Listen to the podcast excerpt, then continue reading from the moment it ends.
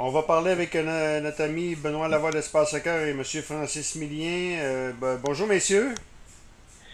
Bon matin. bon matin, bon matin. Benoît, d'abord, demain, demain, demain tu organises une belle activité sur le bord du lac Saint-Jean pour la, finale de l'Euro. Donc, parle-moi de ça. Ben, j'espère, oui. Ben oui, j'ai fait des invitations. Le camping m'a averti de pas trop euh, partir en peur avec ça. Ben, euh, on a fait une invitation à une centaine d'amis Espace Soccer qui venaient au lieu qu'on avait à Alma dans le temps euh, chez Apollo, au restaurant Apollo. Et puis, je m'attends à voir, euh, je sais pas, j'ai hâte, je suis curieux de voir le nombre. J'espère avoir un, bon matin comme ce matin, bon, près du lac Saint-Jean. Je suis, je suis là à Saint-Gédéon. Donc, dans la salle communautaire, j'ai réservé. Je vais mettre des drapeaux. Je vais mettre, on amène une télévision, une grosse télévision, là. Puis euh, les gens amènent leur boisson, puis euh, j'espère avoir du monde. Puis ça va être intéressant de voir la finale. Puis j'aurais bien aimé présenter celle de ce soir aussi, mais là, la salle était réservée, c'était un peu plus complexe. Donc demain, 15 h l'euro, on présente ça là, sur le bord de la beach à Saint-Gédéon, au Lac-Saint-Jean. Ben, ben c'est, t'inviteras M. Millien? ben oui. ben, moi, tout, ce que je pourrais faire, c'est inviter tous les gens à aller à la pizzeria du coin, parce que je pense que toutes les pizzerias vont être euh, sur, le, sur la télé. Euh, mais non, j'ai pas de lac Saint-Jean à côté de chez moi. j'ai par contre, j'ai par contre le centre Claude Robillard. Mais euh, non, je pense que les gens vont de façon plus communautaire euh, suivre ça près de leur. je, je, sais pas, à la Côte Montréal, de leurs la amis. Petite, la petite Italie, probablement que ça va être très occupé. Hein, je sais pas là. Mais la petite Italie, ouais. ouais. petite Italie, Rivière de Prairie, Saint-Léonard. En tout cas, tous les milieux italiens, c'est certain que tout le monde va être là. Euh, du côté anglophone, bah, sur l'ouest de l'île, c'est sûr qu'il y a aussi des regroupements qui vont se faire. Puis je pense que c'est une des belles choses qu'il y a, c'est que ça sera pas tout le monde, mais tout le monde y va quand même.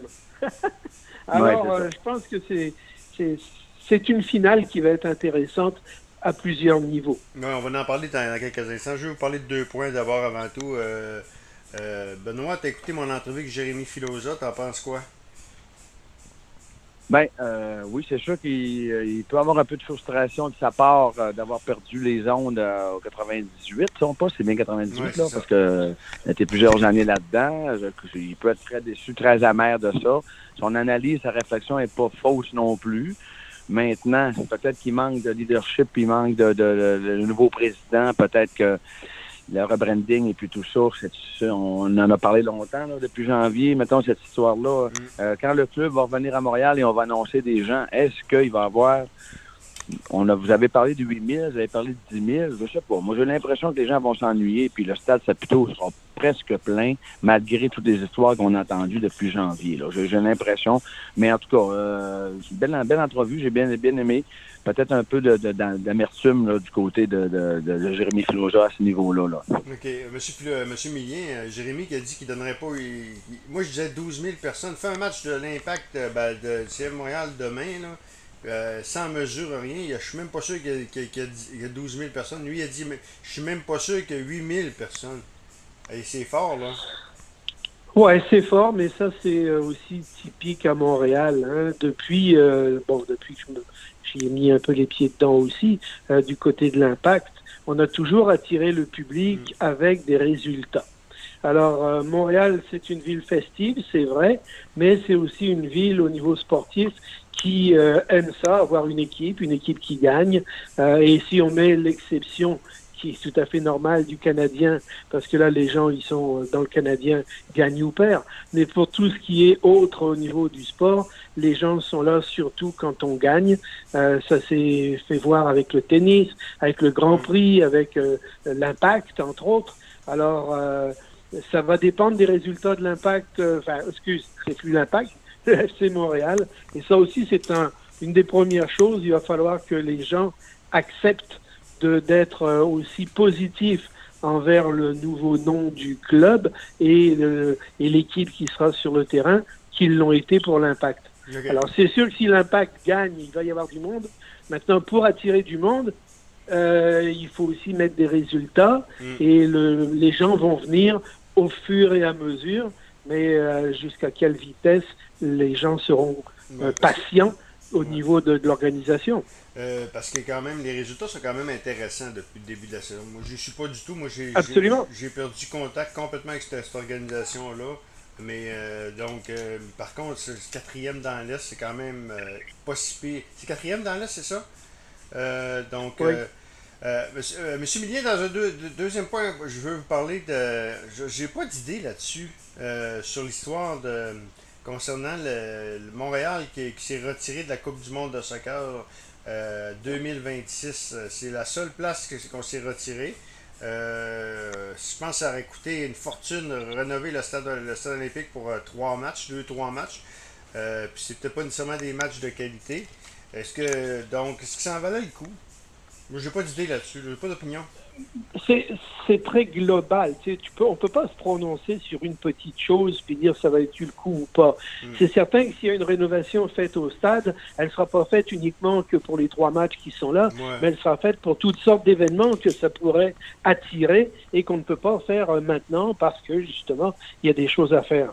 Euh, le gouvernement du Québec, c'est lui qui a retiré, c'est pas euh, le comité organisateur ou la ville de Montréal ou autre, c'est le gouvernement du Québec qui a décidé de ne pas investir dedans, avec des, pas des excuses, mais avec des raisons qui sont quand même assez douteuses. Quand on dit oui, mais il faut repartir l'économie et on va investir dans autre chose, excuse, on parle ici de 2026. Mm.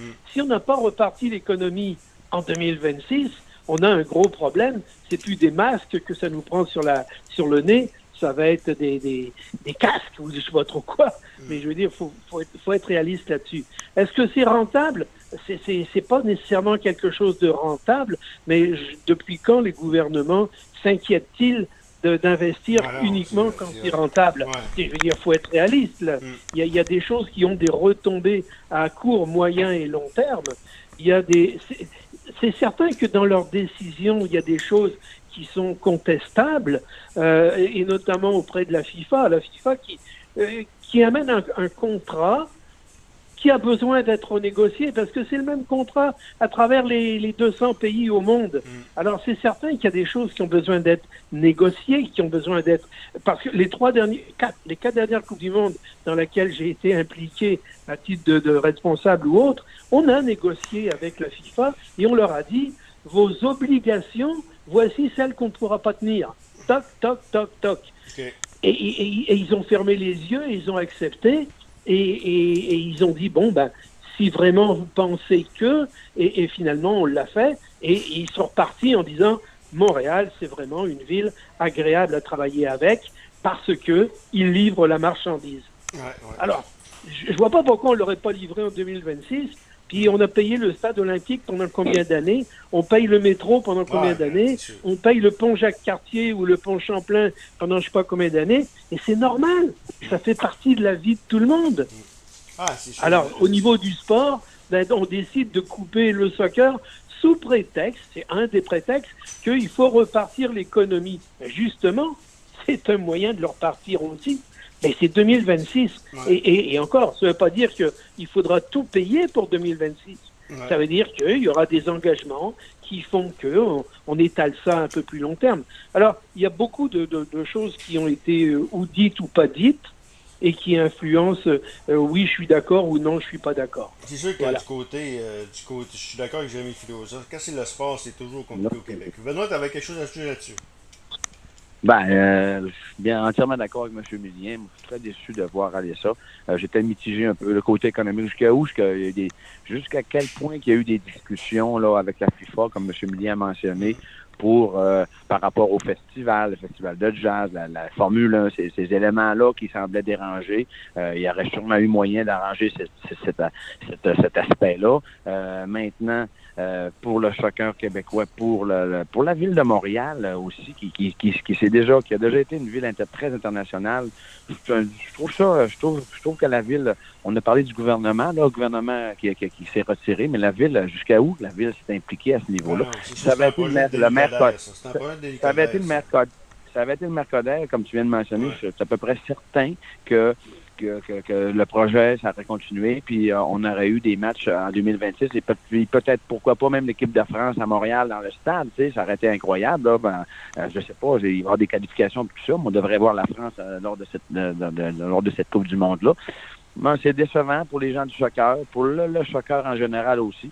C'est probablement le seul moment euh, que, le, que Montréal aura pu recevoir des matchs de la Coupe du Monde. Bon, c'est sûr, c'est pas beaucoup de matchs, deux, trois, quatre matchs, mais en tout cas, je pense que c'est un dur coup. Mais... la ville de Montréal, jusqu'à quel point qu'elle se positionne au niveau international, je, Benoît, tu... Benoît, tu as, tu as raison, mais aussi, regarde l'aspect francophone. Ça aurait été la seule ville en Amérique du Nord, à travers les ah trois pays que sont les États-Unis, le Mexique et le Canada, qui offrait une image francophone celle que l'on veut défendre, celle que le gouvernement essaye plus ou moins bien de se battre pour mettre en évidence. Et quand il a une occasion de le faire, il tourne le dos sous prétexte que euh, on a besoin de repartir, l'économie. Je veux dire, il y, a, des, des, non-sens là dans leur euh, dans leurs décisions. Euh, bon, c'est pas nouveau pour un gouvernement. il y a toujours eu dans tous les gouvernements des, non-sens, mais actuellement, c'est beaucoup plus là qu'a été ou quel problème. Le ministère du Tourisme n'a certainement pas été, euh, et, je pense même au contraire, c'est un des, des, anti, euh, tout ce que l'on veut au niveau sportif. Là. en tout cas, personnellement, moi, euh, aussi, moi aussi, je suis déçu. c'est drôle, c'est drôle, Danny, parce que tu as parlé de Denis Coderre, mais c'est drôle, on, le sent que ce monsieur-là va revenir. Hein, on le sent, j'ai l'impression qu'il va. Mais comment ça se fait qu'on n'a rien entendu de ce monsieur-là qui, qui, à la base, voyait ça d'un bon oeil? J'ai fouillé des fois sur sa page pour voir. J'ai, j'ai fait trois demandes d'entrevue. Ben, j'ai l'ai appelé trois fois d'entrevue, il a retourné mon appel. Fait que, regarde. OK. Non, mais en tout cas, je veux dire, c'est. Oui. On va y aller avec euh, ce qui, c'est pourquoi que je vous appelle la Copa América qui, qui a lieu ce soir. Un autre affrontement euh, Brésil-Argentine. Hey, Benoît, ça fait combien de temps que ces, euh, que ces deux mastodontes-là s'affrontent en Copa América? C'est, quasiment tout le temps, hein? En finale? Ben, il y a, pas en finale tout le temps. Je pense que le Brésil, euh, le Brésil a neuf titres, j'ai pu lire, et puis que l'Argentine en a 14 au niveau de la Copa América. Là, on parle pas des Coupes du Monde, là, vraiment, cette coupe-là.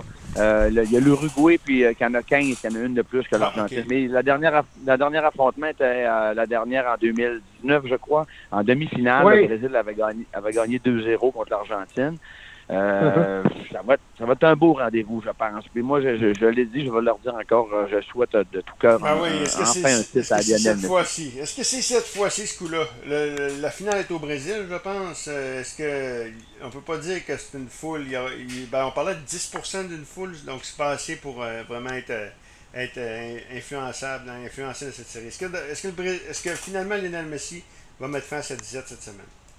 Ah, ben, on lui souhaite, on lui souhaite parce que euh, les, les victoires de l'Argentine, elles remontent quand même à très très loin et euh, il faudrait peut-être euh, que Messi fasse le plus que plus que le maximum pour, pour amener son équipe dans les là où elle est actuellement.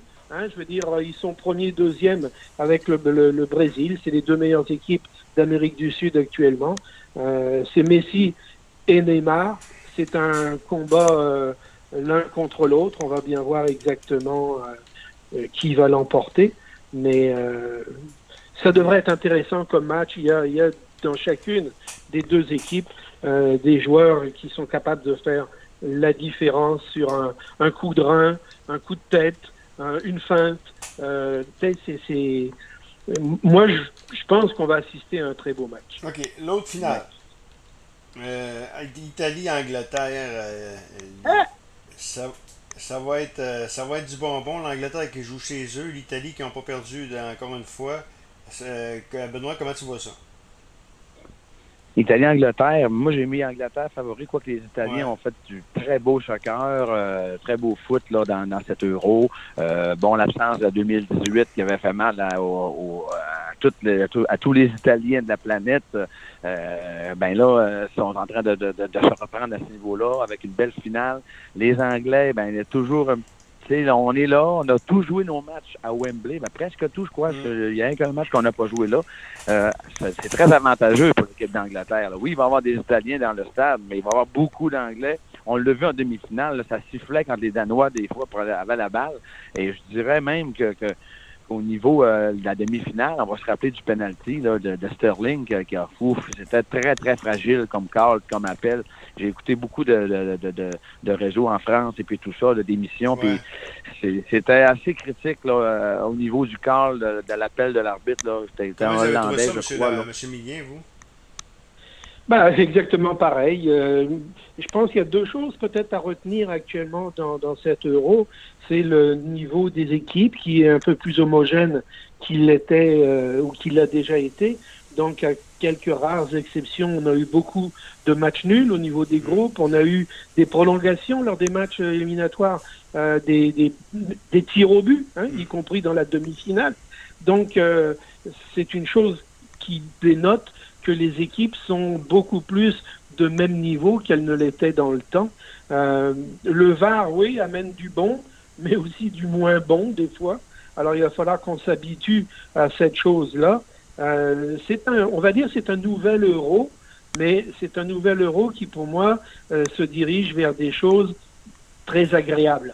Hein, voir un Danemark euh, réussir euh, comme il l'a réussi. Ça, c'est vraiment euh, la résilience du Danemark. Hein, ça, c'est coup de cœur. Moi, je pensais pas qu'elle allait se rendre en, prolongation contre l'Angleterre. Pousser l'Angleterre en prolongation, c'est quand même une, très, très belle performance des Danois avec tout ce qui, ce qui est arrivé durant le durant Absolument.